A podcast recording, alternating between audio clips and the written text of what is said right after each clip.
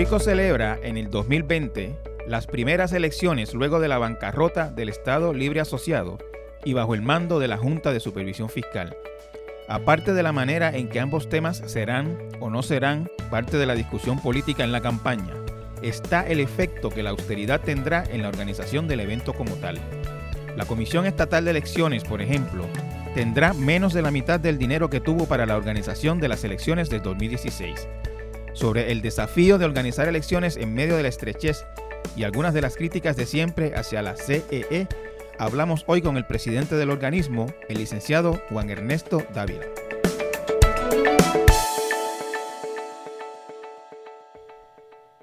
Con nosotros hoy eh, el presidente de la Comisión Estatal de Elecciones, Juan Ernesto Dávila. Bienvenido, presidente. Muchas gracias eh, por tenerme aquí. Un placer estar con ustedes y compartir contigo. Muchas gracias por haber eh, sacado tiempo en, un, en un periodo en que se puede suponer que no le sobra tiempo. Estamos empezando el año electoral. Acaba de concluir la, la etapa de erradicación de candidaturas y estamos básicamente en el proceso de organizar las primarias eh, de los partidos estadounidenses, que son en marzo, y las de los partidos puertorriqueños, que son en junio. Claro, y, pero todavía el, periodo de erradicación de candidaturas no ha concluido en, su totalidad, porque el, proyecto de unidad, quien fue el último eh, partido por petición que se inscribió en, la Comisión Estatal de Elecciones, eh, está en el proceso de, de la erradicación de candidaturas en línea. Eh, al igual que el Movimiento de Victoria Ciudadana, se le van a otorgar 30 días a partir de que tenga el módulo disponible, porque la comisión, en la comisión, la erradicación de la intención de candidatura se hace en línea, es un proceso que la comisión ha digitalizado. Eh, y todavía estamos en, ese proceso con, con el proyecto eh, dignidad y el movimiento Victoria Ciudadana está entregando en físico los expedientes también de sus candidatos. ¿Qué, qué es el módulo que usted menciona cuando se le entrega el módulo? sí, la comisión, la solicitud de intención de, cualquier ciudadano que quiera aspirar a una candidatura, en el pasado se hacía eh, en, papel. La comisión eh, digitalizó ese proceso de manera que ahora todo se llena en línea. se le abre el módulo, se le hace disponible al coordinador de la agrupación política eh, y el, entonces eh, los aspirantes entran al sistema, eh, llenan su información básica que se extrae a su vez del registro eh, general de electores y indican cuál es la candidatura a la que interesan aspirar.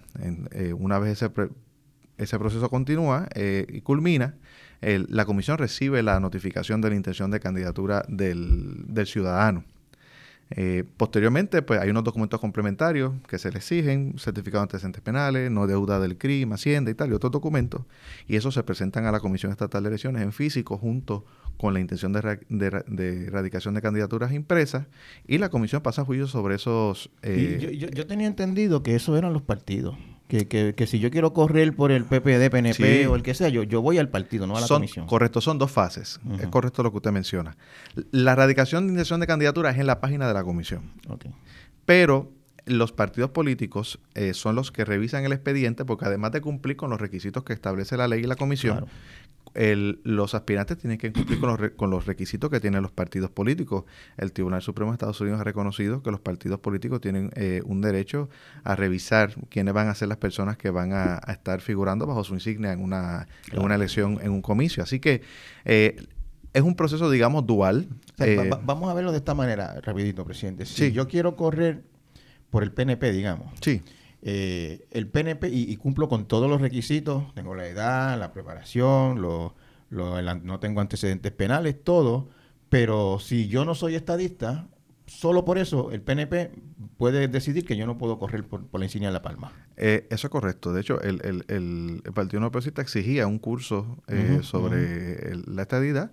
Eh, como requisito para poder... Eh, porque ¿qué pasa? Cuando el partido revisa el documento, el, expediente, el, partido le prepara a la comisión una certificación de que también cumple con los requisitos del partido. Y eso lo tienen que hacer todos, la, todos los partidos políticos con sus eh, aspirantes. Y si el partido no lo certifica, la comisión no, lo puede tener en la papeleta. No, no porque es, la, ¿verdad? es un proceso de, eh, de en que los partidos políticos es el que determina. Usted siempre tiene la alternativa de correr independientemente, ¿verdad? Si no quiere estar agrupado a un, a un partido político. Eh, y esos son, esos son otros requisitos. Eh, en, este cuatrienio hemos tenido varias eh, solicitudes de personas que han querido aspirar de forma independiente. Tenemos al doctor Bacapito que repite y cumplió con el 50% de los endosos. tenemos al senador Abel Nazario, eh, quien también eh, decidió eh, correr independiente. Y tenemos algunos otros representantes por, por algunos distritos que también han cumplido. Escuché decir, escuché a, a, uno que aspiraba o pretendía aspirar independiente a la gobernación, Eliezer Molina. Sí. Que no cumplió con los requisitos aparentemente. ¿Qué ocurrió con Eliezer Molina? Sí, el para ¿verdad? la ley establece que al 31 de enero, al mediodía, el, los aspirante tiene que haber presentado el 50% o más de los, eh, de los endosos. ¿Por qué? Porque tiene que haber un, un, filtro, ¿verdad? Eh, el acceso a la papeleta eh, es un tema que se ha desarrollado mucho por la jurisprudencia del Tribunal Supremo de Puerto Rico y ciertamente la ley electoral, el Código Electoral puede exigir unos requisitos para figurar en la papeleta, porque si no, las papeletas, ¿verdad? Serían... Habría 800 candidatos. Claro. entonces, en el caso de él, eran 19 mil y pico la cantidad de endosos que se requerían para ¿Por hacer... Qué, ¿Por qué esa cantidad? Él está diciendo que es muy alta. Sí, mire, es, es, bien, es un asunto muy, muy interesante porque eh, en el, el, año pasado yo metí una resolución, eh, porque hubo una controversia en la Comisión Estatal de Elecciones, de cuál era la cantidad de endosos que se iba a requerir a los candidatos independientes, de senadores por acumulación, legisladores, eh, representantes por acumulación y de distrito.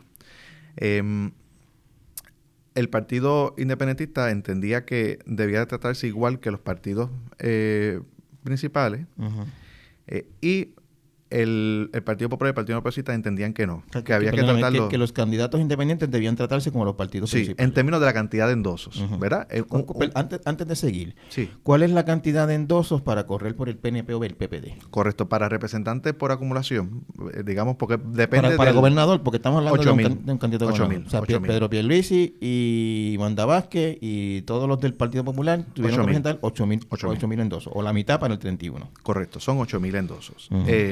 Por otra parte. en el caso de Eliezer Molina, ¿cuántos se le eran, pidieron? Eran 19. Es un número un poquito. Lo, vamos a redondear a 19 mil, pero era 18 mil algo, casi 19 ¿Y, ese número, cuál es la, razón de la lógica? De, de, dónde sale ese número en específico? Es el 3% del total de votos que obtuvo el candidato que prevaleció en la elección pasada.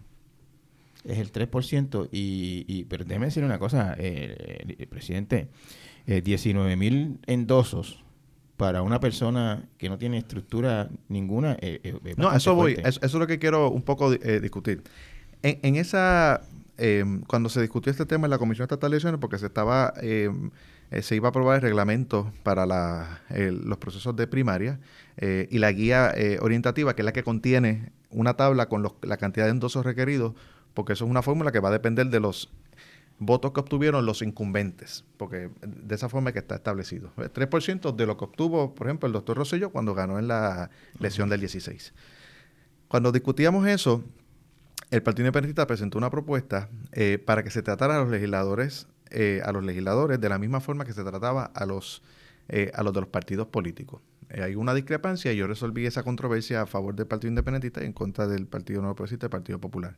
Sin embargo, en la resolución que yo emití, yo hice constar que aunque el, que no tenía jurisdicción para cambiar el asunto del candidato a gobernador y candidato a comisionado residente, pero que a mi juicio la legislación debe ser, eh, la cantidad de endosos requeridos debe ser la misma, tanto para los que aspiran eh, bajo un partido político como los que aspiran de manera independiente. No tenía jurisdicción para actuar porque, porque el presidente actúa cuando hay controversia entre los comisionados electorales. Si los comisionados electorales... Los el, requisito del 3% es una decisión de los partidos en este momento. Sí, ¿cómo, cómo ellos interpretaban ese artículo? Mi interpretación de ese artículo eh, era que trataba igual, realmente una controversia legal como uno interpretaba ese artículo de ley. Eh, mi interpretación de ese artículo era que aplicaba tanto el, el, la, el, tope de 8.000, porque la ley dice hasta 8.000, aplica tanto a candidatos independientes como al de los partidos políticos. Eh, claro está, al haber unanimidad de los eh, de los, de los comisionados electorales... Yo, estoy un poquito perdido todavía con esto, presidente. se, lo, digo. La, la, cantidad de los, la cantidad de endosos de los candidatos de partidos es 8 mil. de gobernador. Y el independiente es 19 mil, con alguna cifra que no recordamos con total precisión ahora mismo. Sí. Este, y, todavía no tengo claro de dónde sale el 19 mil, de un reglamento de la comisión. La ley establece, ese artículo de, la cantidad de endosos es un artículo largo del, Código Electoral, eh, y había controversia sobre, tiene varios incisos, varios, eh, se subdivide a su vez, había controversia sobre si el límite que el primer párrafo establecía de 8 mil y 3 mil aplicaba a los 8 mil y 3%. El, el, no, 8 mil para gobernador y ah, comisión residente y 3 mil para, para, el legislador por, por acumulación. Si aplicaba o no aplicaba a los candidatos independientes. Em, los comisionados, por unanimidad, determinaron que para comisionado residente y gobernador no aplicaba el, los 8 mil, sino que aplicaba los 19 mil. ¿Y en base a qué decidieron eso? Eh, a su interpretación del artículo, ese artículo del Código Electoral. La, la, verdad es que obviamente cuestiones de ley tienen su, su, lógica y, a veces se va incluso a, cómo se discutió esa ley en la legislatura, etcétera. Pero así como que a, simple vista parece parece como una manera de, de, tratar de obstruir la, la, presencia de candidatos independientes, porque se le, a, un candidato de partido que tiene toda una estructura, eh, le piden 8 mil endosos y a una persona que por su cuenta quiere correr le, le, le, le exigen 9 mil. Yo, yo sé que estas son controversias que a lo mejor no sé, no sé si, si usted está en posición de dar su opinión, porque quizás en algún momento tiene que, decidir, pero ¿a usted qué le parece? No, en, cuanto a ese asunto, yo, yo eh, emití, eh, cuando emití la resolución, porque habían varias controversias que yo atendí sobre ese asunto, yo emití una, una nota al cárcel que para, para a mi juicio, debería tratarse igual a los candidatos independientes que a los candidatos a los partidos y lo, emití en una, en, una nota al cárcel de esa resolución. Eh, pero claro está, eh, el, eso no, no llegó al, al, tribunal porque no, no se recurrió, ninguno de los comisiones electorales recurrieron de la determinación que yo emití en ese momento. Eh, no obstante, el, el, argumento para pedir una cantidad mayor de, de endosos a, los candidatos independientes es que los candidatos independientes a la gobernación sí tienen derecho a un fondo en la electoral, ¿verdad? que, lo administra la oficina del, del, Contralor Electoral. Eh, la cifra, yo sé que son, me parece que son 400 mil, pero no, le quiero dar, esa es la ley, eh, la administra el, señor Huertes Vélez, pero... Eh, y ese es el argumento que se, que se un poco se, se esboza para decir que esa cantidad de endosos debe ser más alta. pero de todas formas... los de partidos no tienen ese, ese fondo. Sí, lo tienen, tienen, tienen. ¿Cuál es el, la diferencia Bueno, no, yo, yo, le, yo lo trato igual, yo le, estoy, le, traigo, ¿verdad? Porque siempre en estas cosas hay, hay dos argumentos.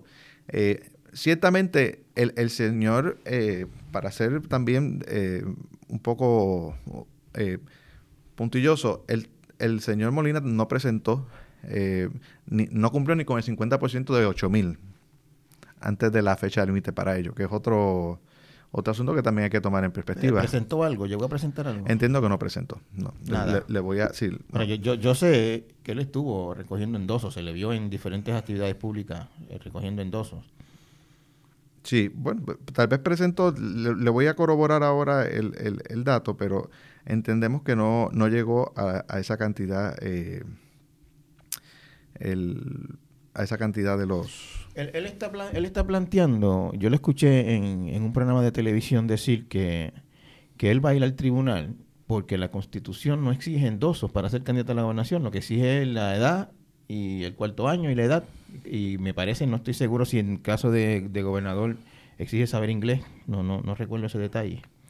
Bueno, el, la, la, la, realidad es que el acceso a la papeleta, como yo le dije, ha sido un asunto que la, la comisión ha, eh, el, Tribunal Supremo de Puerto Rico especialmente ha emitido jurisprudencia y, ha resuelto que si el legislador puede establecer unos requisitos eh, para tener acceso a la papeleta, porque de lo contrario, ¿verdad? Serían este eh, muy largos. Pero habla de requisitos, por ejemplo, obviamente, pues... Mire, quería un poco este retractarme de lo que había dicho anteriormente, porque el señor Eliezer Molina Pérez eh, presentó 5.575 peticiones de... Ese es, más de la mitad de los 8.000. Que, es más de la mitad de los 8.000, ¿sabes?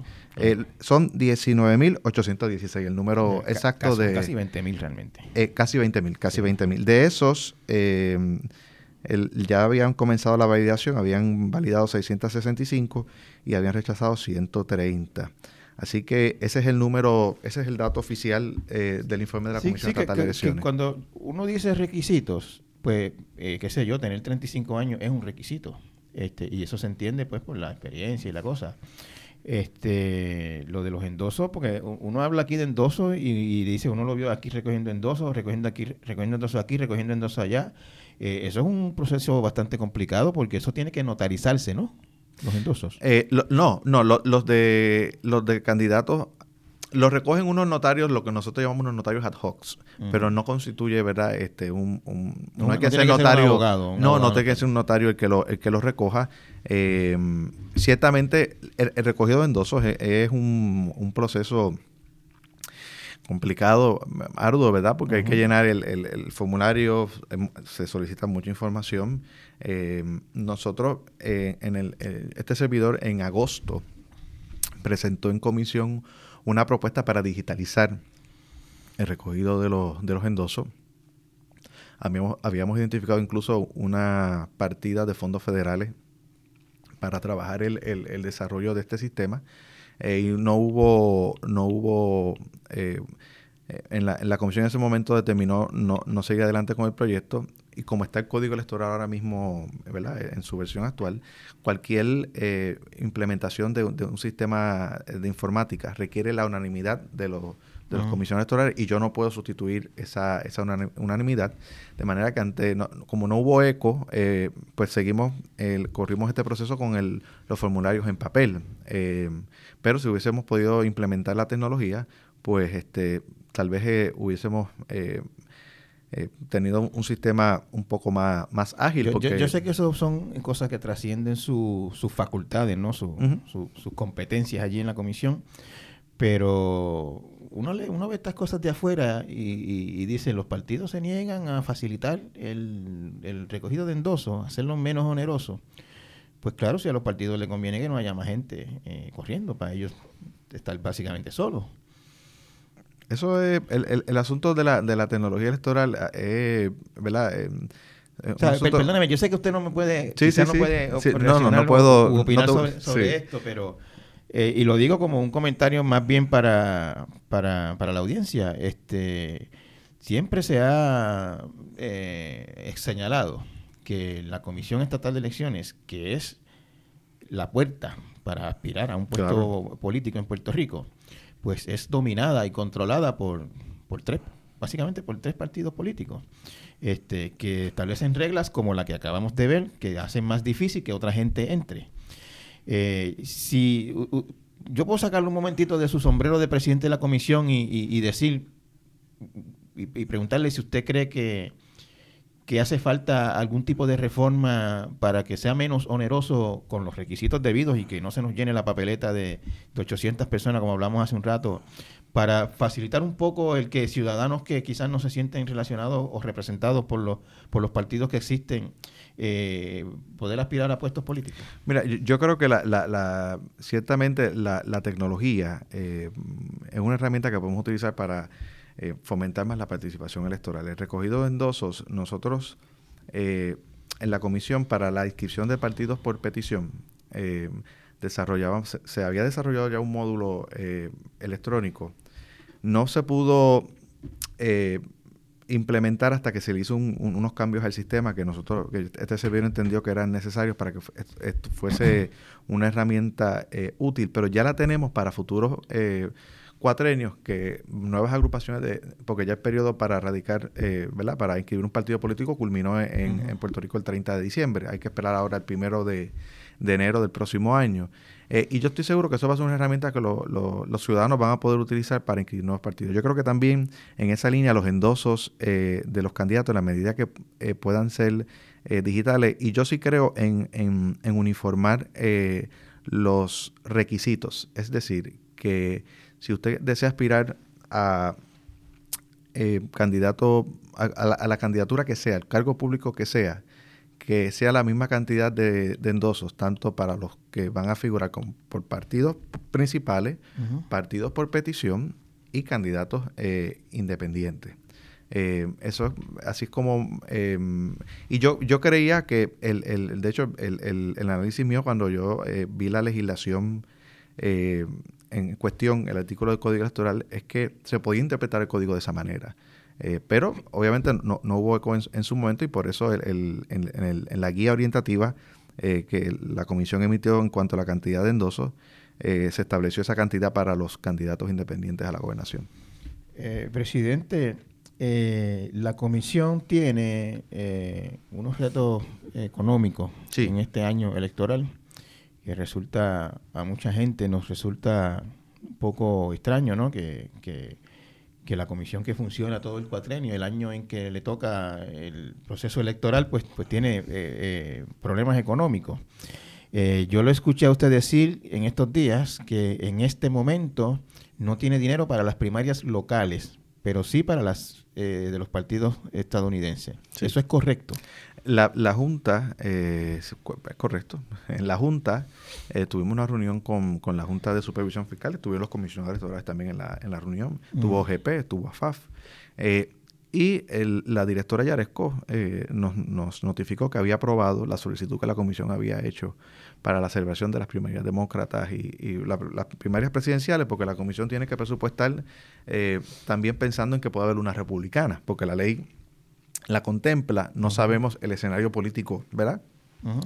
Pero tenemos que contemplarlo, porque si no van a decir que no presupuestamos y que no fuimos diligentes en el trámite. Después aparece un loco retando a Trump y, dice que no hay chavos aquí para... Correcto. Entonces, eh, esa, esa solicitud se aprobó, la solicitud que habíamos hecho de las primarias locales, eh, nos pidieron, mm, eh, en esencia, el, nos solicitaron que revisáramos el estimado de, de, cantidad y, la fuente de donde sacamos el, costo aproximado de, los materiales. Nosotros estamos ahora mismo trabajando en, ese, en, ese, en esa labor, eh, pero ciertamente, el, si usted eh, si usted analiza lo que solicitó la Comisión Estatal de Elecciones el cuatrenio anterior y lo contrasta con lo que nosotros solicitamos, nosotros, eh, la solicitud nuestra este cuatrenio fue de 35 millones menos de lo que solicitó el, el, el, cuatrenio anterior. Ciertamente... 35 millones menos. Entre, entre todos los presupuestos consolidados, porque eh, en un año electoral la comisión tiene la planificación de las primarias. yo recuerdo que en el 2016 fueron cerca de 50 millones, si mal no recuerdo, el presupuesto de la comisión el 50 millones para el evento electoral. Este, Ajá, ¿qué quiere para, decir eso? Para la elección general. Pero recuerde que la elección general toca en el próximo año fiscal. Las primarias son, están en este año fiscal. Tiene que Las sumar primarias son el principio de junio. El 7, sí, el 7 de junio. La, demócrata será el 29 de marzo y la del, si hubiese republicana, serían con las locales, que son el 7 de junio. Eh, nosotros hemos solicitado un presupuesto menor. Eh, a esta, la, la, comisión tiene a esta época 200, eh, alrededor de 200 empleados, eh, un poco más de 200 empleados menos que lo que tenía el cuatrenio anterior. Eh, y aún así... ¿Cuántos son ahora mismo? ¿Como 600? 651 es el número. que hay hoy. Eso es el número de una certificación que firmé ayer para el, y en el cuatrenio pasado, para esta fecha, si son 200 menos, había 850 800, y pico. 800 por... Eh, habían eh, esa más o menos esa o sea, lo que usted me está diciendo es que la comisión ha ahorrado. Hemos, bueno, sí, eh, de hecho, nosotros no hemos hecho nuevos nombramientos, se han ido personas de los partidos políticos, nosotros no hemos reclutado, solamente reclutamos a principios de julio al director de informática por la importancia que tiene ese puesto para... Ese es el puesto que ocupaba el hijo de Norma Burgos. Correcto. yo no, nunca yo supe el nombre, siempre se le conoce como el hijo de Norma Burgos. Eh, sí, el, el, el, señor Roberto Benítez Burgos. Eh, el, ese puesto por la importancia que tiene para la, planificación electoral y sustituimos esa plaza. Pero aparte de esa, no hemos llenado ninguna plaza eh, en la Comisión Estatal de Elecciones, están todas congeladas. Eh, la Junta, la, directora ejecutiva de la Junta reconoció que en lo que, lo que implica gastos eh, que no, no, se relacionan con nómina, otros gastos que no sean nómina, la Comisión ha reducido. Hemos reducido en los contratos de, telecomunicaciones, data y, y voz a través de todas las HIPS hemos continuado ahorrando en los alquileres de la HIPO. Que Data y voz quiere decir internet y... Internet y, sí, en la... En la y telefonía. Y, telefonía, perdón. E, ese es el término correcto, está, está complicado este mantener una HIP sin internet. No, pero renegociamos los términos con la compañía. Incluso cambiamos en, en, algunos lugares, cambiamos de proveedor que nos ofrecían un mejor costo. Lo que, lo que es otro, en otra partida que hemos tenido ahorros han sido en el, en el mantenimiento el, del, del, edificio, ¿verdad? La compañía que le da mantenimiento al edificio. Escuché que ese edificio está ahí que muy... Yo siempre lo veo muy bonito y me dicen que está enfermo ese edificio. Es, el, el problema del, edificio son los aires acondicionados. Eh, nosotros, incluso eh, este mismo año fiscal, nosotros, eh, a pesar de que nosotros somos unos inquilinos, porque esos edificios son de la Autoridad de Edificios Públicos, la relación con, ¿verdad? Eh, contractual entre la Comisión de Edificios Públicos, eh, digamos que es complicada, eh, en términos de que, por ejemplo, se dañaron los aires acondicionados y, ellos entendían que no eran ellos los que tenían que pagar, que era la comisión, y nosotros, este servicio responsablemente, primero en el edificio de operaciones electorales, porque allí es donde están las 664 máquinas de escrutinio electrónico, que tienen que tener una, una, una una temperatura requerida, eh, pues decidimos comprar, compramos dos chillers nuevos, los instalamos en el edificio de operaciones electorales y ahora estamos trabajando para eh, adquirir dos chillers para el edificio de la sede administrativa. Pero en términos de los ahorros también le quería decir que hemos, eh, e-, ese edificio son 10 pisos, hemos, hemos vaciado, digamos, dos pisos que estamos pensando, eh, eh, analizando que una vez que los aires se, se, arreglen, poderlos eh, ceder y que alguna otra agencia que tal vez no sea muy grande pueda suscribir un contrato con, con, edificios públicos para poder este, tener ahorro. En la partida de seguros también hemos ahorrado y la, y la Junta ha reconocido que en lo que, más allá del, del asunto de nómina, hemos reducido otros gastos importantes. ¿Cuánto es la nómina, en términos de por ciento del presupuesto, cuánto es la nómina? Bueno, la, realidad es que el presupuesto, eh, la nómina, el gasto de la comisión está en alrededor de 21 millones. Recuerda que tenemos... 21 eh, millones en nómina. Eh, casi 21.5 en nómina. al año. Al año. Eh, nómina, para, para decirlo más claro, es los salarios. De salario, salario, de, empleado. Salario de empleado, correcto. Eh, nosotros tenemos ahí, eh, y, y, también se paga de nómina eh, las las dietas de la comisión local cuando se reúne. Usted sabe que en cada precinto electoral hay una comisión local y allí también se reúne. Eso también va cargado a esa partida.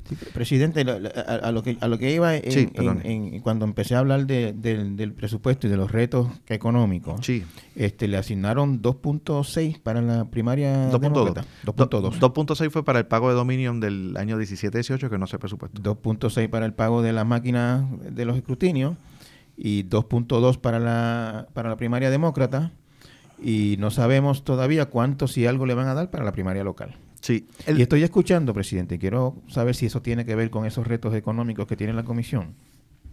He escuchado durante los últimos días eh, varias personas eh, comentar, me lo han comentado a mí personalmente, lo he escuchado por las redes, eh, que van a, a inscribirse y no hay tarjetas.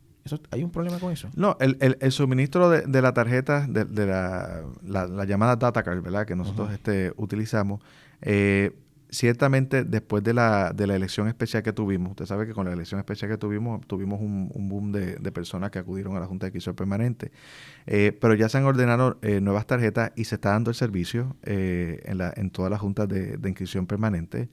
Em, a mí me dijo, me contó una persona que fue a la HIP, que está allí mismo en Atorrey, en la sede central, y que le dieron que no había tarjeta. Bueno, eso yo voy a, verificar el tan pronto llegue la, la, situación, eh, pero eh, ciertamente el, estamos adquiriendo más, más material eh, electoral. Incluso la comisión está, em, acordó que la campaña de inscripción, que fue un asunto que el Partido Independentista ah, eh, denunció el, el, domingo pasado, eh, que ya habíamos discutido en comisión la semana anterior, eh, y vamos a enfocarnos en las universidades, ¿verdad? Porque el, allí tenemos todos los que están en la universidad, seguramente pueden votar en la, en la elección del 3 de noviembre, porque ya tendrán los 18 años y, e incluso ya hemos coordinado con las universidades, con los recintos de la Universidad de Puerto Rico, con varios recintos para eh, acudir durante febrero y marzo a la inscripción. Así que... va a haber campaña de inscripción de juventud. Sí, sí, sí, estamos trabajando. La, ciertamente tenemos que renovarnos y tenemos que hacer las cosas distintas. Muchas personas eh, esperan que la comisión haga lo mismo que hizo el cuatrenio anterior, pero tienen que tener en cuenta que no tenemos el presupuesto que teníamos el cuatrenio anterior. Entonces, las campañas de inscripción van a ser por redes sociales. Eh, incluso ayer en comisión... Había unas campañas muy buenas antes por televisión y todo, y radio, de, inscripción. Y, eso ya no, vamos a decirlo de esta manera, no va a haber dinero para eso este año. Bueno, está en, en, la solicitud presupuestaria que nosotros hicimos a la Junta de Supervisión Fiscal para las primarias locales. Eh, nosotros, que si se aprobara, pues por supuesto que sí que vamos a tener, pero vamos a utilizar, eh, a, maximizar el uso de las redes sociales. Eh, para la inscripción eh, de, los, eh, de los nuevos electores. Pero yo, yo quisiera en, en este punto, porque el, el, a veces se acusa a la comisión que no quiere inscribir electores, que no tiene... Cojamos dos ejemplos que han sido controversiales. Yo no voy a entrar en los méritos de ninguno de ellos, pero tanto Gigi Fernández como René Pérez acudieron sin ningún tipo de problema a la Junta de Inscripción Permanente a solicitar eh, ¿verdad? la transacción electoral concerniente, no, sé cuál es, porque ese asunto no ha llegado a, mí, a la consideración de la Comisión a nivel central, pero se les atendió sin ningún tipo de problema, eh, de manera... ¿Alguien ha recusado a René Pérez, que usted sepa? No, yo no tengo conocimiento, de eso. El, el, el periodo, de hecho, estamos ahora mismo en el periodo de recusaciones en la Comisión Estatal eh, de Elecciones, pero ese asunto no lo tengo, no tengo ninguna información sobre vamos, Vamos a decirlo de esta manera, si alguien lo hubiese hecho, ¿usted lo sabría o no, necesariamente? Bueno, eso se da ante la Comisión Local, así que no. Una vez que la Comisión Local tome la determinación, entonces quizás este... En el caso de un ciudadano tan prominente, si alguien lo estuviera recusando, lo hubiese anunciado públicamente. Sí, lo más probable, vamos a decir que lo más probable lo sabríamos ya por los medios de comunicación. claro. Así que, pero yo lo que le quiero llevar eh, con esto es que... Eh, a veces se, se, demoniza a la, a la comisión y la comisión, en ambos casos, las, la Junta de Inscripción Permanente realizó su trabajo correctamente, en ambos casos. Porque cuando un ciudadano va, nacido en Puerto Rico, va y ya sea solicita inscribirse o solicita eh, reactivarse porque no ha votado en las últimas dos elecciones, el proceso estándar es que esa transacción electoral se realiza allí, porque el, oficial de inscripción no puede cuestionar lo que le está diciendo el ciudadano. Y, es posterior a eso que los comisionados electorales locales del precinto electoral donde ese elector se registra, o cualquier ciudadano, porque no, se limita solamente a comisionados locales, pero la, la práctica es que quien recusa son los comisionados locales. Eh, por ejemplo, en el caso de, de Gil Fernández, quien recusó fueron los comisionados locales del, del, del, precinto donde ella hizo la transacción electoral. La, la, pregunta es la siguiente. ¿Va a inscribirse alguien? Sí. Y, y, y, dice que vive en la calle 4 de la urbanización Bellavista del pueblo de, de. Eh, ¿Eso lo dice o tiene que presentar alguna evidencia?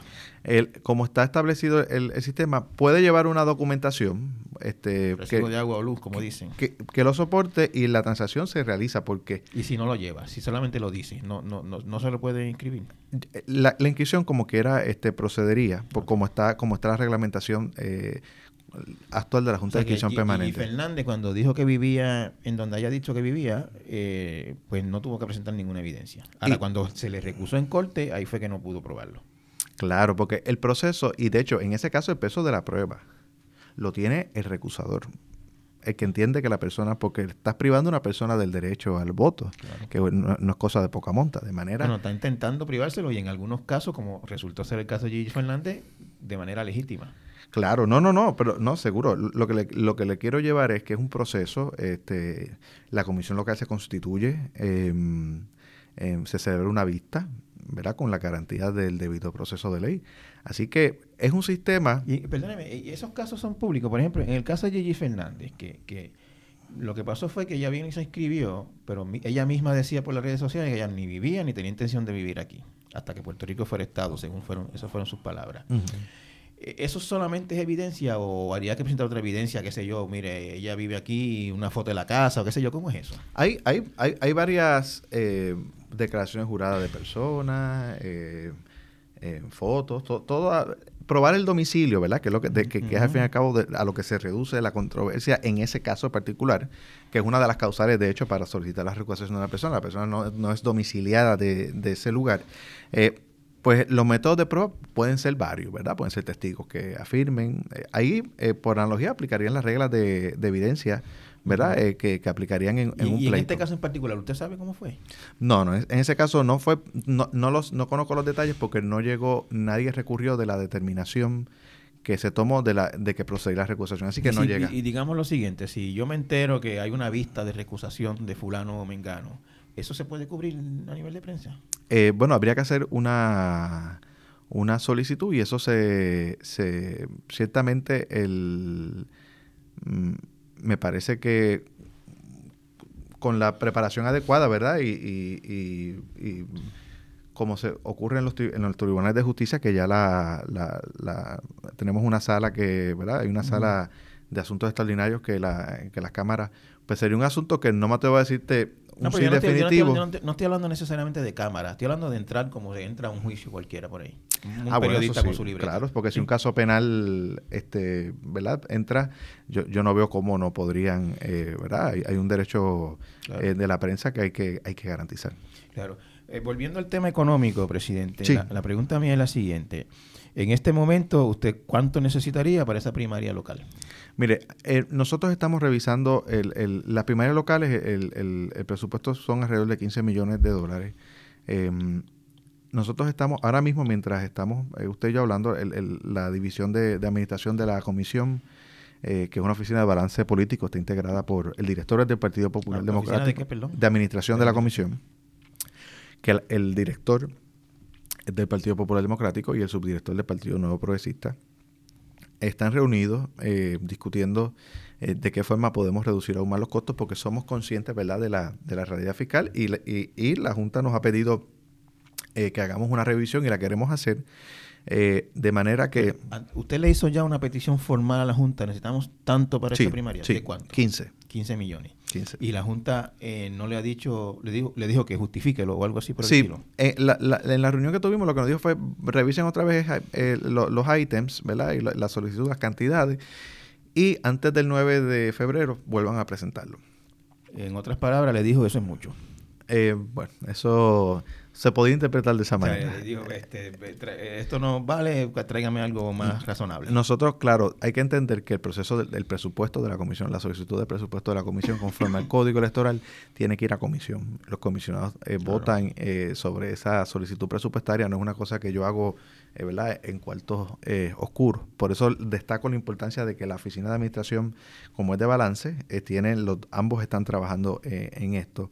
Y los comisionados electorales, le tengo que decir que los comisionados electorales son conscientes de la... De la de la crisis. A veces... todo el mundo en Puerto Rico a, a veces, A veces uno puede ver en la prensa que tal vez hay una discusión sobre un asunto y la gente piensa que en la comisión todo el mundo está eh, con el marrón en la mano, dándose. No, eh, hay un ambiente de, de, respeto mutuo. Presidente, eh, para la elección general, que ya es el próximo año fiscal, según usted me Correcto, correcto. ¿Ya se hizo petición o todavía? Sí, se ha hecho una, se, se realizó una, una petición eh, ¿De, presupuestaria. 22 millones, 22.7 si no me equivoco. 22.7 millones sí, para el evento electoral. Sí, sí. Eso es menos de la mitad de lo del 2016 sí, le voy a decir porque casualmente ayer este, a la compañera Gloria Ricuilan de eh, compañera le, le envié el, ambos documentos, la del 16, lo que se solicitó para el 16 y el 20. Mire, el, para el año 16 se solicitaron 40 millones de dólares. Eso fue en el año 16. Ahora para las elecciones del 20 la solicitud asciende a 22 millones 465 mil 172. Esa, esa asignación, presidente, incluye todo. Quiere, quiero decir, eh, materiales, todo, campañas todo, todo, públicas, todo, todo, Incluye todo. Incluye eh, Pero aparte, los salarios de los empleados es aparte. Sí, correcto. Eh, esto incluye y también incluye una cosa importante que ha, habido crítica, que es la Junta Examinadora de Anuncios. Eso vamos ya mismito porque hay un issue con eso. La pregunta es la siguiente, presidente. Eh, no hay la mitad de candidatos ni electores que había en el 2020, 16, perdón, y ustedes tienen la mitad del dinero. Hay algo que no van a poder, hay cosas que no van a poder hacer. ¿Qué es lo que no van a poder hacer? Bueno, yo creo que el, el hay una realidad, eh, como usted bien señala, el, registro general nuestro eh, de lectores ha aumentado, no al ritmo que aumentó el cuatrenio anterior. de hecho, el, cuando se hizo la denuncia de la inscripción a las escuelas, el Partido Independiente llevó los datos de cuántos son los nuevos electores inscritos. yo opino que esa merma no es culpa de la Comisión Estatal de Elecciones, es que sencillamente son personas que ya no están en, Puerto Rico y se inscribieron en, algún estado. De manera que eh, eso ciertamente es así, pero ¿qué se tendría que, sacrificar? Bueno, em, en términos del material, pues las papeletas hay que adquirirlas. Em, los centros de votación en, la comisión siempre contrata centros privados adicionales a los a las escuelas. Y ahora va a tener que contratar más porque hay muchas menos escuelas. Eh, ese tema, si quieres, lo, lo tratamos porque es un tema interesantísimo y que me preocupa mucho. Lo he manifestado públicamente y lo dije en la reunión de comisión eh, que, me, que me preocupaba. Eh, hay, sectores de Puerto Rico rurales que había una sola escuela, que yo supongo que sería el centro de votación.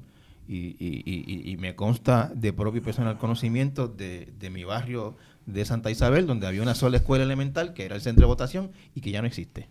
Sí, el, nosotros para este evento tenemos esa, esa peculiaridad, pero para terminar la pregunta, quiero, quiero contestarle la pregunta de, de qué tendríamos que sacrificar. Bueno, sacrificaríamos ciertamente el, las pautas de los medios en la medida en que el, presupuesto no se nos asigne para, poder realizar esas pautas. Yo, yo considero que las pautas son importantes, yo considero que aunque la tecnología, hay muchos eh, ya eh, puertorriqueños y puertorriqueñas que utilizan las redes sociales para, todavía muchos puertorriqueños y puertorriqueñas que utilizan eh, los medios de comunicación. La, no es total. No es total y necesitamos también llegar a ese lector, así que eso es una cosa que a mí me preocupa. Y lo demás, ciertamente, es la cantidad de personal transitorio que podremos contratar para esos eventos. En Puerto Rico, en las elecciones, en todas, usted va al histórico de lo que gasta la Comisión Estatal de Elecciones y siempre se contrata personal transitorio porque la preparación de los maletines de, eh, los centros de votación y, demás requiere mucho tiempo y muchas personas para eh, poder colocar en, vigor lo que ellos llaman la machinita electoral, ¿verdad? El riel con, lo, con el material y todo lo demás. Eso yo entiendo que si no se nos no se nos asigna el presupuesto necesario, va a ser una va a ser un gran reto cómo junto con los comisionados electorales podemos tratar ese asunto. En cuanto a los centros de votación, ya, ya la Comisión Estatal de Elecciones en el 18 y en el 19 había trabajado en un, en un programa de consolidación de unidades electorales, que son cosas que hacemos en años no electorales. Cuando se dice que está haciendo la Comisión en años no electorales, una de las cosas que se hace... vamos a hablar de eso en un momentito. Eh, una, cosa, una de las cosas que hace es la eh, analiza los centros de votación em, que tienen disponibles para los próximos eventos. Ya eso lo habíamos adelantado, se había adelantado en el 18 y en el 19, el 18 casi a, finales y en el 19 la primera, el primer semestre. ¿Por qué? Por el huracán María. Porque el huracán María eh, dejó no aptos varios centros de votación que la Comisión Estatal de Elecciones utilizaba. Como resultado de ese análisis que se hicieron en todas las comisiones locales, la comisión redujo alrededor de casi 200 unidades electorales. Que cada unidad electoral eh, se le asigna a un centro de votación. No obstante, a raíz de estos eventos ¿verdad? telúricos que hemos sufrido en Puerto Rico durante el mes de enero eh, y en febrero también, porque también ha temblado en febrero, es necesario eh, que, tan pronto el Departamento de Educación culmine, ¿verdad? La revisión de escuelas que está haciendo, eh, le suministra a la comisión esa información porque eh, estoy seguro que habrá menos centros de votación disponibles y eso nos representa un reto a la comisión porque al elector le gusta votar donde usualmente por varias elecciones ha votado, ¿verdad? Eh, no sé si usted... Esa, es una, presidente, pero también está el asunto de la accesibilidad. Claro. Porque, por ejemplo, cuando yo le menciono el barrio de Santa Isabel, donde yo me crié, eh, hay mucha persona mayor. La escuela queda allí, el nieto la monta en el carro un momento a la persona mayor y la lleva, o, va a pie y, y, qué sé yo. En este momento tiene que montarse en un carro y salir del barrio para votar. Sí, no, es la accesibilidad, como usted dice, yo creo que ese, es el factor principal, por eso es importante que nosotros tengamos ese dato. Lo que sí es, eh, y, y, esto los comisionados son conscientes de esto, es que es necesario auscultar nuevos centros de votación que nunca habíamos tenido. Aquí, aquí, aquí se, se, está viendo en esta conversación una combinación que es muy preocupante. Eh, menos recursos para promocionar el voto y menos centros de votación. Yo no diría menos centros, pero sí yo diría que los centros de votación van a ser distintos, van a ser nuevos. Eh, tenemos que mirar, eh, por ejemplo, em, centros comunales, eh, que, podamos, este, que sean de municipios, de los municipios que nos puedan prestar. Es decir, tenemos que mirar eh, centros de votación que no sean Pero en los centros comunales, por ejemplo, este, no hay salones como hay en las escuelas para no siempre va a votar y de la, de la A a la C vota en este salón, de la D a la F acá. Pero yo, mire, yo, yo, yo he tenido la oportunidad de estar en elecciones en, en, en, otros países y yo he visto, por ejemplo, en una cancha de baloncesto techada, que tienen allí ocho mesas de votación bien ubicadas eh, y, lo importante si se vota así es que la, el diseño del, eh, de ese salón de votación, ese, ese megacolegio, eh, garantice la secretividad del voto del elector, ¿verdad? Que la, forma en que se colocan las mamparas o, o las casetas de votación eh, sea de una forma adecuada que no se pueda ¿verdad? Eh, ver eh, cuál es el voto del elector. Pero tenemos que, que, ciertamente es una, yo responsablemente te tengo que decir que tenemos que analizar nuevos centros de votación porque no vamos a tener, ¿verdad? Yo creo que precisamente el Nuevo Día publicó que habían varias, varios municipios eh, que no tenían escuelas aptas. Eh, en el área sur de Puerto Rico hay municipios, eh, esos seis donde hubo más cerca el epicentro del terremoto, que, van a terminar sin ninguna escuela, básicamente. Entonces, sí, y las, estoy seguro que las seis escuelas eran centro de votación. Bueno, este, de manera que tenemos que buscar en el, en el, mismo municipio que sea accesible a la gente, como usted bien señala, un centro de votación. El asunto es... va, a ser bien complicado este, poner a la gente de, de Guánica a votar en Guayanilla por el alcalde de Guánica, si fuera el caso. No, no, por eso, no, no, por eso no es lo que yo estoy planteando. Yo estoy planteando que tiene que ser en el lugar. Tiene que ser por, por, ley, tiene que ser dentro de la jurisdicción. Debe ser, bueno, a veces ocurre, en la comisión ocurrido, ocurre que a veces una unidad electoral vota en otra, pero es que es contigua. tiene que ser contigua. Vamos a poner de esta manera. Los electores del distrito eh, del distrito 37, por decir uno ahí al azar. no, sé ni, no, sé ni, dónde es, pero el 37. ¿Tienen que votar en el 37? ¿O pueden votar en el 38, en el 39, en el 40? No, deben de votar en el 37. ¿Deben o, tienen? O sea, ¿la ley es así o no? no, el centro de votación se puede ubicar, no, eh, deben, el centro de votación se puede ubicar, eh, que a veces ocurre, por ejemplo, a veces ocurre que en una misma escuela hay dos unidades electorales distintas, ¿verdad? Un precinto electoral se divide a su vez en unidades electorales, que es una subdivisión del precinto. Eh, y en una unidad electoral, en un centro de votación, pueden votar dos unidades electorales distintas. Así que la, a la pregunta tuya, es suya, sí se puede. Pero eh, se prefiere, por supuesto, que el elector vote en su unidad electoral y no en otra. Y puede ser que esa unidad electoral caiga en otro precinto electoral que le corresponda a otro distinto distrito representativo. Así que eh, eso es un análisis que tenemos que hacer. Y ciertamente es un reto que tenemos eh, para este año electoral. Presidente, eh, redondeando el tema económico, eh, vamos, a una, vamos a un periodo electoral con la mitad o menos de la mitad de los recursos del último periodo electoral. Le pregunté qué no podía hacer, me mencionó los transitorios, me mencionó las campañas de medios. los transitorios, vamos a decir que no sobraban en el época electoral. No, no, no, no, no, que, si no los puede contratar, pues habrá cosas que ellos hacían que no se van a poder hacer o, otra gente va a tener que hacer el doble de las cosas. No, no le preocupa, presidente, como que el periodo, el, evento electoral se complique este por, por falta, pues simplemente por falta de recursos. Eh, por supuesto que, que, es una preocupación que desde el, momento en que el presupuesto del, de este año fiscal se estaba discutiendo, eh, yo alertaba de, la, de las consecuencias de que la comisión no se le asignara los fondos. Nosotros eh, no solicitábamos eh, en ese momento un aumento de la partida de nómina en el presupuesto operacional, aún así la Junta disminuyó el presupuesto de nómina. nosotros nos hemos reunido con la Junta, hemos, hemos contestado todas las preguntas y hemos contestado todos los requerimientos de información financiera que se nos han hecho. Este, nosotros somos en ese sentido transparentes aún con esas limitaciones, eh, yo tengo que decirte que el personal de la Comisión Estatal de Elecciones es, un personal dedicado. Em, por ejemplo, la erradicación de candidatura. Eh, en este cuatrenio la corrimos con mucho menos personal, como te, como te dije ahorita, que el cuatrenio anterior y lo sacamos adelante. Eh, estamos sacándolo adelante. Ya lo que, nos, lo que nos resta ahora es que llegue el 15 de febrero, que es el, la fecha en que los candidatos, los aspirantes tienen que haber radicado el 100% de los endosos. Eh, pero confío en que lo podemos lograr eh, pero ciertamente necesitamos eh, la asignación de los recursos de cara a la primaria y a la elección general. aparte de, de, lo que usted me menciona de los transitorios, de la campaña de medios, eh, ¿hay algo más que le preocupe que no va?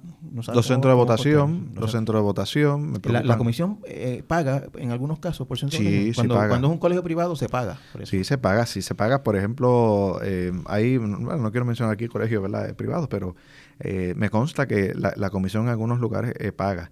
Lo que tenemos, ¿Cuánto cuesta un colegio privado un, día para votar? Bueno, no es un día porque hay que hacerlo del, día, antes. Puede ser como 10 mil dólares. Como 10 mil dólares por cada colegio. He visto, he visto de 10 mil dólares. Y yo sé Pero son colegios que hay varias unidades, de, eh, o sea, varias unidades, no, varios colegios electorales, varios salones de votación. En ese se, ubican bastantes, ¿verdad? Se aprovecha ya la, estructura. pero sí, es, es, un costo para la comisión este estatal de elecciones. ¿Cuánto, usted recuerda o sabe, ha oído visto esa cifra? ¿Cuánto se gastó en el 20 por, por alquiler? Le puedo conseguir el dato específico porque no le quiero no le quiero fallar. Sí sé que he visto este algunos que son 10 mil, otros son menos, 2 mil. Eh, nosotros, y eso es alrededor de la isla, no solamente en la zona, en la zona metropolitana. Eh, eh, de manera que en algunos sitios yo creo que se vota hasta en universidades, me parece que... sí, sí, se alquilan, sí, ciertamente, se alquilan universidades eh, privadas. Eh, yo le, puedo decir que ya nosotros desde el mes de enero enviamos, comunicamos a todas las comisiones locales eh, que era necesario que realizaran la inspección de centros de votación, eh, que es un trabajo que realiza... yo creo que desde que yo vivo en San Juan, yo creo que, creo, pensando aquí, yo creo que nunca he votado en una escuela pública. Siempre me ha tocado votar en colegio. No, no, en verdad no quiero preguntarle dónde vive, pero si vive en el precinto 1, digamos, yo creo que yo sé cuál es el colegio que, que no, usted no, yo vivo, yo creo que mi colegio, mi precinto es... Yo no sé cuál es mi precinto bien. no, pero no se preocupe. En el área de Caimito, yo no sé cuál es ese precinto. Ah, ok, ya, ya, ya, sí. El, el Caimito es el 5. Bueno, yo eh, voté en la escuela Cedín en, la última elección, que es la misma escuela donde estudian mis hijos casualmente. Sí, sí, sí, eso es el 5. Bueno, el, el, el, el asunto este de, de, de, los locales privados, pues ciertamente eh, nosotros no podemos obligar a un local privado a que nos suministre gratuitamente, nos preste gratuitamente, ¿verdad? El, un centro. Eh, nosotros siempre negociamos, intentamos bajar costos a, lo más posible, pero ciertamente necesitamos eh, los recursos eh, y, responsablemente te tengo que decir que me preocupa no contar con, con los recursos para poder celebrar la, la, elección. No se trata de, de lujo, no se trata de eh, se trata de los materiales necesarios para que el evento eh, electoral funcione. Eh, Puerto Rico, la forma en que está... Me, temo, presidente, por lo que usted me está diciendo, este, me temo un, proceso de, de, organización de la votación, de, escrutinio.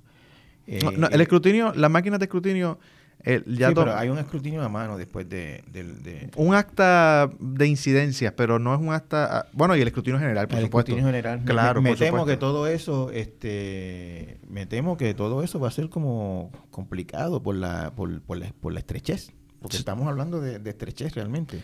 Sí. qué sé yo, una tarea que antes posiblemente hacían dos, pues ahora lo va a hacer uno o, o, mejor o peor que eso, una tarea que una persona que antes hacía una tarea ahora va a ser dos o tres. Mire, yo, le puedo decir que el, un ejemplo de, eso, que lo estamos viviendo ya, eh, este servidor, la, secretaria eh, mía, eh, yo la, la destaqué administrativamente en el eh, en el proceso de, revisión de expedientes y validación de la Secretaría, de los expedientes que los partidos presentan para la... está haciendo otra tarea aparte de ser su secretaria. No, no ya, ya no está haciendo, en estos meses eh, de diciembre al, momento que hablamos, eh, está ya destacada. Me quedé sin, sin, eh, sin, la secretaria. O sea, es decir, ciertamente en la comisión hay personas que están corriendo dos y tres procesos a la vez, porque son gente comprometida con la institución. pero eso, em, de, cara ya a las primarias y, a la elección, pues es un poco más complicado. Presidente, mucha gente, incluyéndome, nos preguntamos, ¿cómo es posible que, la comisión eh, funciona a plena capacidad eh, todos los años, incluso cuando no hay elecciones? Y en el año electoral le faltan recursos. ¿Por, qué, en un año como, qué sé yo, en 17 hubo un plebiscito, pero eso fue un solo evento, yo diría que bastante sencillo, un solo día y ya? Este, no había eh, radicaciones ni endosos ni nada, sencillamente tres fórmulas de estatus y un día se fue y se votó y ya. En el 18 no hubo ninguno que yo recuerde. Eh, en el 19 alguna elección especial. que especial del día de noviembre. Son bastante sencillas también. Este, ¿En qué se fue todo ese dinero durante ese tiempo? Mire, el, el, ¿qué hace la comisión en años no electorales? En primer lugar, una vez culmina eh, el periodo de el periodo de votación, eh, muchas veces, eh, muchas veces no siempre, los, la Junta de Adquisición Permanente y la, revisan eh, los votantes, las personas que votaron en, en los, en esos, en el evento para actualizar el registro general de electores.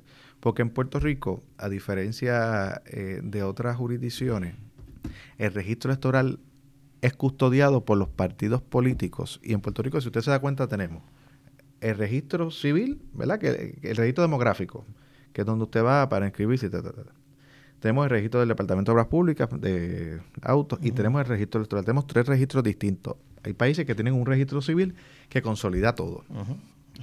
Eh, y, en Estados Unidos el registro del, del para la licencia de conducir es el mismo para votar. Ahí mismo se inscribe como elector y ya está y, y ya el Departamento de Estado que son que es el, la agencia que en, la mayoría de los estados... Usted me, está diciendo, usted me acaba de decir ahí una función para la que no debería existir la comisión, porque podría ser en obras públicas. La, ley como está, eh, ese es... Las obliga a tener eso. Lo, de esa forma es que se, se trabaja porque nuestro registro electoral, de manera que la Junta de Inscripción Permanente en el año posterior al, electoral tiene esa función. Eh, pero, eh, también una, una pregunta. ¿Esa es una función que cuánto puede tomar? El, el, qué sé yo, si yo este, antes tenía una dirección y voté con otra en esta ocasión, pues actualizar. Bueno, es una es un trabajo que se hace en junta, lo que ellos llaman junta de balance, ¿verdad? Que tienen que estar los tres viendo la lista y, revisando los datos y revisando cómo sentan los datos al sistema. De manera que es un asunto eh, que pues puede, puede tomar, en lo que revisan todas las listas de votaciones, pues puede tomar unas semanas. Eh, por otra parte. El resto del año, ¿qué hacen? Por otra parte, el, registro sigue eh, abierto para la, inscripción de nuevos electores. Se supone que la campaña de inscripción de nuevos electores para, las para las elecciones generales se haga el año después de las elecciones. Porque cuando usted vaya a la escuela pública o privada, los que están en noveno, lo más probable tengan 18 años en, el próximo año eh, electoral. Se puede, se puede inscribir un muchacho de 14 años. Claro, porque sí, claro, 14, 15 años porque vas a tener 18 para la próxima elección general. Así que se supone que eso ocurriera. En el 17 eso no ocurrió porque primero teníamos el plebiscito y luego llegó el huracán María. ¿Ve? Entonces, eh, no obstante, en el 19... Mire lo, que, usted me está diciendo. No se hizo. ¿Alguien en Puerto Rico sufrió por eso? No, yo no creo que nadie haya, haya sufrido, pero se han hecho unas denuncias públicas a la comisión que yo creo que injusta de que si este servidor no quiere inscribir electores, no, en el 17 no se hizo y en el 19 nosotros visitamos eh, decenas de escuelas públicas, le llevamos, el, llevamos una presentación sobre la importancia del proceso electoral. Yo personalmente fui eh, a varias escuelas, incluso eh, fui hasta Culebra para llevar el, ese, esa conferencia a los estudiantes. eso es lo que, ese es el tipo de cosas que la gente se pregunta si hace falta una estructura con 650 empleados para ese tipo de tareas, para hacer un registro electoral que se hace, actualizar un registro electoral, usted me dice que se hace en unas cuantas semanas, para una campaña de inscripción. Eh, y, la comisión también, otra cosa que ha hecho la comisión, que, que yo creo que un poco atendiendo a ese cuestionamiento público válido que, se hace, es eh, la emisión de certificados de PRGOF. Usted no sabe la cantidad de transacciones de PRGOF que se realizan desde la Junta de Inquisición Permanente. Además de eso, tenemos 17 juntas de inscripción permanente que también dan los servicios de registro demográfico, ¿verdad? Los certificados vitales. Eh, ¿Por qué? Porque en, varios municipios el, registro demográfico ha cerrado, ¿verdad? Por, por la situación económica. Y la comisión se mantiene y, da el servicio. Es bastante irónico, de hecho, que, el Departamento de Salud, que es el que tiene el registro demográfico, esté cerrando instalaciones por cuestiones económicas y la Comisión Estatal de Elecciones no. Eso, eso es una forma de verlo, como usted lo plantea. Lo importante es que la Comisión está ahí dando el, servicio a los ciudadanos y, y de PRGOF... ¿Sabe lo que parece eso, presidente? A mí, por ejemplo, lo he escuchado también por ahí en otra gente, que pues que como los muchachos de la comisión no tienen trabajo, pues, pues, pues mándenle para allá a la gente que quiere el certificado de nacimiento para que hagan algo, para que se entretengan, como quien dice. Eso, eso el, el, yo también he escuchado eso que, que, usted eh, plantea. Yo sí lo que le puedo decir es que más allá de, de, de, esos comentarios, la comisión, y, y, tenemos los datos, ¿verdad? porque se recopilan la cantidad de, transacciones que se hacen. Estamos hablando de miles de transacciones que se están realizando de PRGOF a través de la, de la, eh, de la Junta de, Lo que pasa, presidente, es que esas mismas transacciones eh, se pueden hacer, digamos, por así, por decir una cosa, en una, en una escuela, en una, o sea, en una escuela puede haber una secretaria allí que ayude con eso, en una, un cuartel de la policía, este, en muchos sitios se pueden hacer, ¿sabes? hay, hay, hay, hay, juntas de inscripción permanente, presidente, que no hacen otra cosa que sea junta de inscripción permanente. Quedan que, no hacen otra cosa que no sean que sean estar allí para que la gente que se quiere inscribir se inscriba. Bueno, y, y no y todas dan el servicio de PRGOF, todas dan el servicio en cualquier, de, en cualquier junta de inscripción permanente dan el servicio. uno puede llegar y decir yo necesito un certificado de nacimiento. Y se, y se les ayuda. Y se les ayuda. bueno, no, no, de nacimiento no, de nacimiento son 17. Porque el, el, el, recuerde que el registro demográfico, el sistema de ¿Cuántas juntas son? ¿104 siguen siendo? El, no, locales son 88. 88, locales de junta de inscripción permanente. Em, en 17 de ellos tenemos el servicio del registro demográfico. Em, y en, en, el que de hecho eso, eso representa un costo para la comisión, el tener el, el, porque cuando se suscribió este acuerdo, eso fue antes que, que, yo llegara a la presidencia, mm, hubo que comprar en algunos, en algunos casos em, la bóveda para guardar el papel, porque ese papel es de seguridad, no puede quedarse en el almacén de, de, documentos, de papeles normales. Eh, y las tintas, ¿verdad? Eh, nosotros, eh, después cuando se volvió a firmar el, contrato, de, el acuerdo de colaboración entre la Comisión y el Departamento de Salud, eh, pues ahí quedó claro que ellos tenían que, proveer el, proveerle a la Comisión el, la tinta, ¿verdad? Porque nosotros no, no, no recaudamos un centavo por el servicio que, que, que, brindamos al ciudadano. y en el caso del PRGOF es mucho el papel y la tinta que se gasta porque son varios certificados eh, que se emiten desde, nuestras oficinas. Eh, pero ciertamente yo creo em, que yo, yo no me opongo a, una reforma a la, Comisión Estatal de Elecciones, ver cómo la podemos hacer más eficiente. Eh, ya nosotros a, nivel administrativo, en, términos de... Perdóname, cuando usted me dice eso, que usted no se opone a una reforma que la haga más eficiente, lo que mucha gente reclama, e incluso hay un, reclamo sobre eso de la Junta, lo que lo hizo muy tarde, lo hizo cuando ya estaba encima del año electoral, que en el año electoral nadie se opone a que la comisión tenga los 650 empleados. De hecho, lo que estamos planteando aquí es que necesita quizás más en año electoral.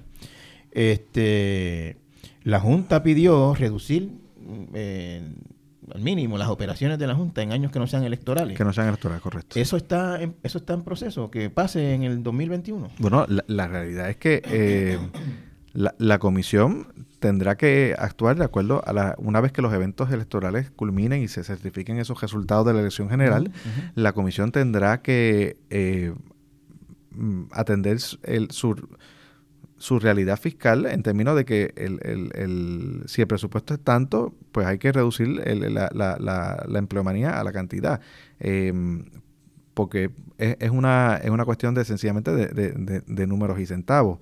Em, ciertamente, para reducir, hay cosas en la Comisión Estatal de Elecciones, por ejemplo, que requieren enmienda a la legislación la cantidad de juntas de inscripción permanente, una en cada municipio.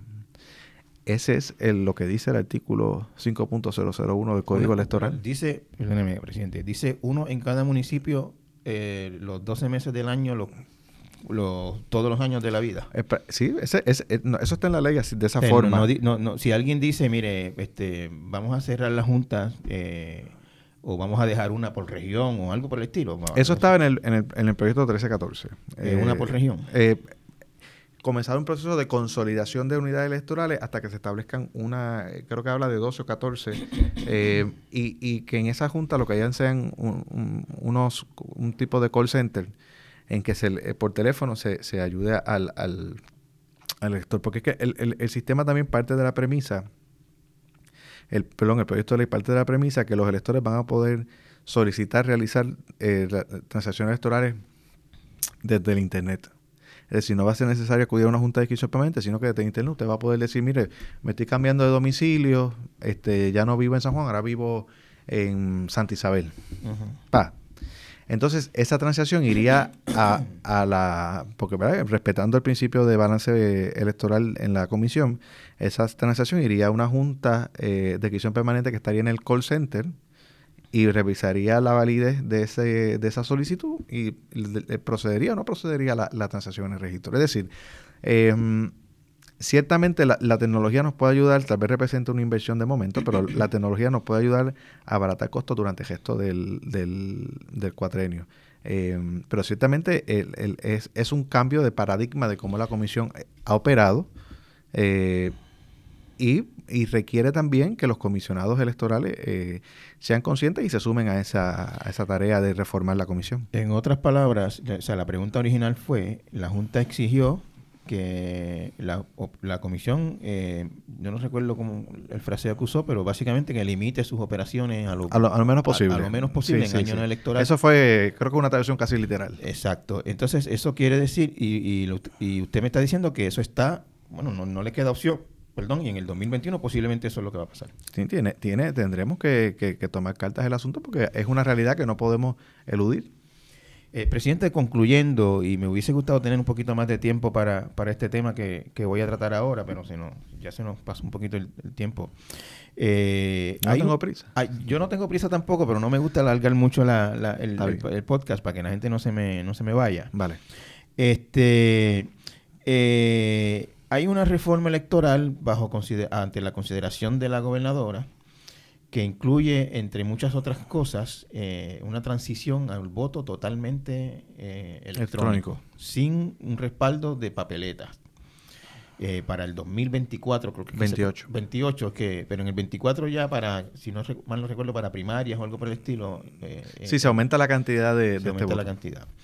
Eh, hubo una elección caótica en, en Iowa en estos días, Sí, en, la, en la el primer eh, proceso electoral de la primaria demócrata estadounidense, eh, que se votó por una aplicación, hubo un revolú y al, y, al, y al momento en que estamos hablando todavía no se sabe todo el resultado de esa primaria, ya están bastante adelantados, pero normalmente si uno vota electrónicamente se espera que sea para que se sepa, como quien dice, De instantáneamente. inmediato. Sí. Eh, ¿A usted no le preocupa ese tema de votar sin el respaldo de una papeleta? Mire, eh, en cuanto a ese asunto, en primer lugar, no es tanto la consideración de la gobernadora. El proyecto, eh, a pesar de que fue firmado, el- se, se solicitó retirarlo el- el- el- y ahora mismo está en comité de conferencia. ¿Verdad? No, Para yo- que... Yo pensaba que había sido aprobado por las dos cámaras y por el error no se le, no se le envió y se le está enviando Sí, ahora. entonces se reconsideró. Se aprobó por ambas cámaras, pero después se reconsideró y se devolvió a comité de conferencia. Así que ese es el estado procesal ahora mismo del, del proyecto. Eh, en, cuanto al asunto del voto eh, por Internet. En Puerto Rico, eh, nosotros recibimos fondos ABA y estamos sujetos a la ley, el Hel- Helps America Vote Act, que requiere que cualquier sistema de votación, que y de hecho el primer año de las máquinas se pagó con fondos federales, requiere que el primer, el, el- que cualquier sistema de votación digit- eh, electrónico que se implemente tenga un audit trail. De manera que eh, no, no podemos diseñar un sistema que no tenga ese requisito porque incumpliríamos con la norma federal. Ya la comisión para el voto ausente eh, tiene un, un, sistema que, digamos, no es totalmente digital, pero es semi-digital porque la, la, papeleta se le envía al soldado que esté en Afganistán, en Irak o donde sea que esté, o al, o al estudiante que esté en, cualquier universidad de Estados Unidos, de España o del mundo, eh, se le envía en un correo electrónico en formato PDF. Él lo imprime y lo envía y está recuerdo el papel. Yo creo que lo que debemos hacer es trabajar sobre ese sistema y ver cómo podemos eh, complementar el, el, voto, pero ciertamente tiene que ser eh, auditable, ¿verdad? Que es de lo que se trata el respaldo en la, en la, en la papeleta. Que si, que, si que si la internet se cae y se, y se desconchufla todo, pues haya una, una evidencia de cómo la gente votó. Claro, el respaldo. Pero yo quiero destacar que la, la, la, oficina de informática en ahora y en el proyecto de ley está sujeta a balance electoral, de manera que los partidos políticos tienen representación en esa oficina. Y eso es bien importante ¿por porque cualquier plataforma que se diseñe, eh, y yo creo que ocho años es un término que la comisión puede trabajar esto adecuadamente, cualquier eh, sistema que se diseñe para implementar este voto tiene que contar con el, con el aval y con la supervisión de los partidos políticos. Lo que pasa, presidente, que yo, sé por, yo sé lo que usted me quiere decir, que, que, que, no va a haber manera de que un partido haga trampa con la cuestión eh, informática porque van a estar velándose unos a otros. Eso yo lo entiendo. Vale. Lo que, lo que sucede es lo siguiente, que cuando se está, cuando se está trabajando con tecnología, eh, independientemente de cuán buena sea, existe siempre el riesgo de que, de que se caiga, de que pase algo. Le voy a mencionar un ejemplo que no tiene nada que ver con lo electoral, pero se estrellaron dos aviones Boeing 737 en, por allá por, no recuerdo los países ahora, eh, creo que fue uno, fue en Etiopía, porque el, software del avión se dañó y, lo, y lo, mandó para abajo, para el mar, sin, sin que el piloto pudiera hacer nada. Este, los softwares están sujetos a error. Y, y lo que mucha gente se teme, incluyéndome, es, por no hablar de hackeo o de otro tipo de cosas, que haya un virus, un bug o lo que sea, y esa noche de las elecciones, ¡pum!, se borre la votación. Entonces no se sepa qué pasó. Sí, el, ciertamente el, hay, que trabajar. Cuando las máquinas de escrutinio electrónico se, también se decía que iba se prestaban a fraude, que iba a haber el, Siempre está la papeleta y está el escrutinio general después, y la gente sabe que, que si puede pasar cualquier cosa con la máquina, ahí está el papel para contar. No, pero el, recuento es, si, ¿verdad? si quedaban unos por ciento. Eh, no, no, es, no hay eh, recuento automático. Eh, y aún así el, se demostró que las máquinas de escrutinio electrónico funcionaron. pero yo lo que le yo lo que le, le, quiero decir con esto del voto electrónico es que en, en, Iowa hubo una situación, no, no, no, no conozco los detalles de la, de la, de la planificación en términos del, de cómo estaba diseñado el software y tal, eh, pero me parece que podemos trabajar un sistema eh, que sea más eficiente, menos costoso eh, para, la, para la Comisión Estatal de Elecciones y que sea digital. ciertamente necesitamos poder contar con los, los, expertos de los partidos políticos, la Junta de Asesores Técnicos de los partidos políticos, que se sienten en la mesa y desarrollemos un sistema que sea ágil, que sea eh, que tenga unos resguardos, como usted dice. Pero déjeme decirle que la Comisión Estatal de Elecciones eh, recibe ayuda de parte de Homeland Security en términos de, la protección a, a los ciberataques, porque como usted sabe, el año... la Homeland Security no pudo evitar los ciberataques en Estados Unidos. En, no, a raíz precisamente de esos ciberataques... de hecho, hay un, yo no recuerdo, no, no, se lo he mencionado porque no recuerdo, no sé en qué estatus está ese proyecto ahora mismo. Sí. Pero había un proyecto congresional para prohibir fondos federales en elecciones, eh, perdón, prohibir Sí, votos sin papeleta en elecciones cuando hubiese un funcionario conozco del conozco del, del, del, proyecto el proyecto no, se ha aprobado este se ha discutido eh, es, un issue, ciertamente es un issue que está ahora mismo en, la palestra pública. De hecho, los ataques cibernéticos en las elecciones fue un issue que en, Washington, D.C. en el semestre pasado se discutió en varias, eh, varias eh, eh, vistas legislativas sobre, sobre ese particular. Y yo sí lo que le puedo garantizar a, los electores puertorriqueños es que si se aprobara y se, se llegase a implementar, yo me voy a asegurar de que en primer lugar los partidos políticos estén ahí todos viendo cómo eh, se desarrolla ese software y además eh, que buscaremos la, el asesoramiento pertinente con las agencias federales encargadas de la, de la seguridad cibernética para asegurarnos de que ese sistema cumpla eh, con todos los... Y por supuesto que em, en el una vez se desarrolle es necesario que venga un ente independiente a auditar el sistema para verificar que, eh, que cumpla ¿verdad? con eso. Eh, si usted, no sé si sigue la, la, política dominicana, mm. allá la Junta Central Electoral, que es el organismo paralelo, implementó el voto automatizado.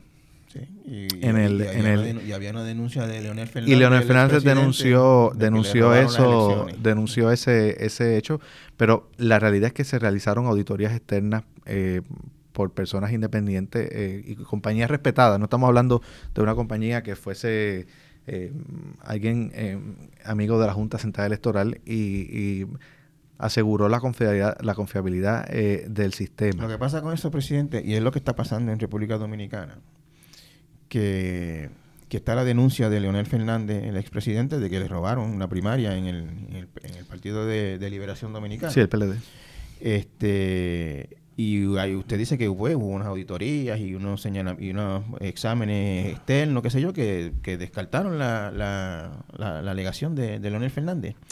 Pero eh, el, precisamente el modelo de votación sin papeleta se presta para que alguien haga ese tipo de denuncia, aunque no tenga este validez y esas denuncias siempre tienen el potencial de causar este inestabilidad o bueno pero eso lo pueden hacer con el, lo digital con el papel con todo. Siempre la gente hace denuncia y cuando se cuenta papel la papel ahí pues la gente ya no le queda más. pero usted sabe que em, muy interesante e, ese modelo allá yo tuve la oportunidad de ver. Aunque el voto era eh, en verdad eh, uno, uno votaba en una en una pantalla táctil.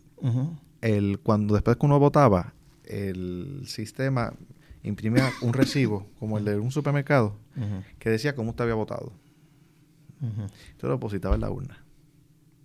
No es una papeleta, es, un recibo de cómo votó. Le estoy dando un ejemplo de cómo eh, ellos... Eh, y eso es auditable. y, la, persona que, hizo la marca ve, el recibo. Claro. ¿Qué le quiero decir? Que podemos eh, hay, hay formas de trabajar el, el, el, esto, esto del voto eh, eh, por Internet de una forma que sea auditable, que es lo importante, porque no hay cosas más importantes que la garantía que pueda tener un pueblo de que las elecciones fueron limpias y que ganó y que ganó el que más votos obtuvo. Y eso yo eh, puedo entender la preocupación este, que usted me expone y, y, y tenemos que trabajar para que podamos eh, explicar eh, cómo un sistema de voto eh, automatizado por Internet sea auditable y que tengamos certeza de que los votos se cuentan y que gane que más votos tiene. Hay más, hay más este, dudas con relación a ese proyecto, pero confío en que vamos a tener la oportunidad de hablarlo en algún otro momento. Claro que sí. Le agradezco mucho su tiempo, presidente. aquí está su casa yo sé que en este proceso vamos a volver a hablar. Por supuesto, claro que sí. Saludos a todos.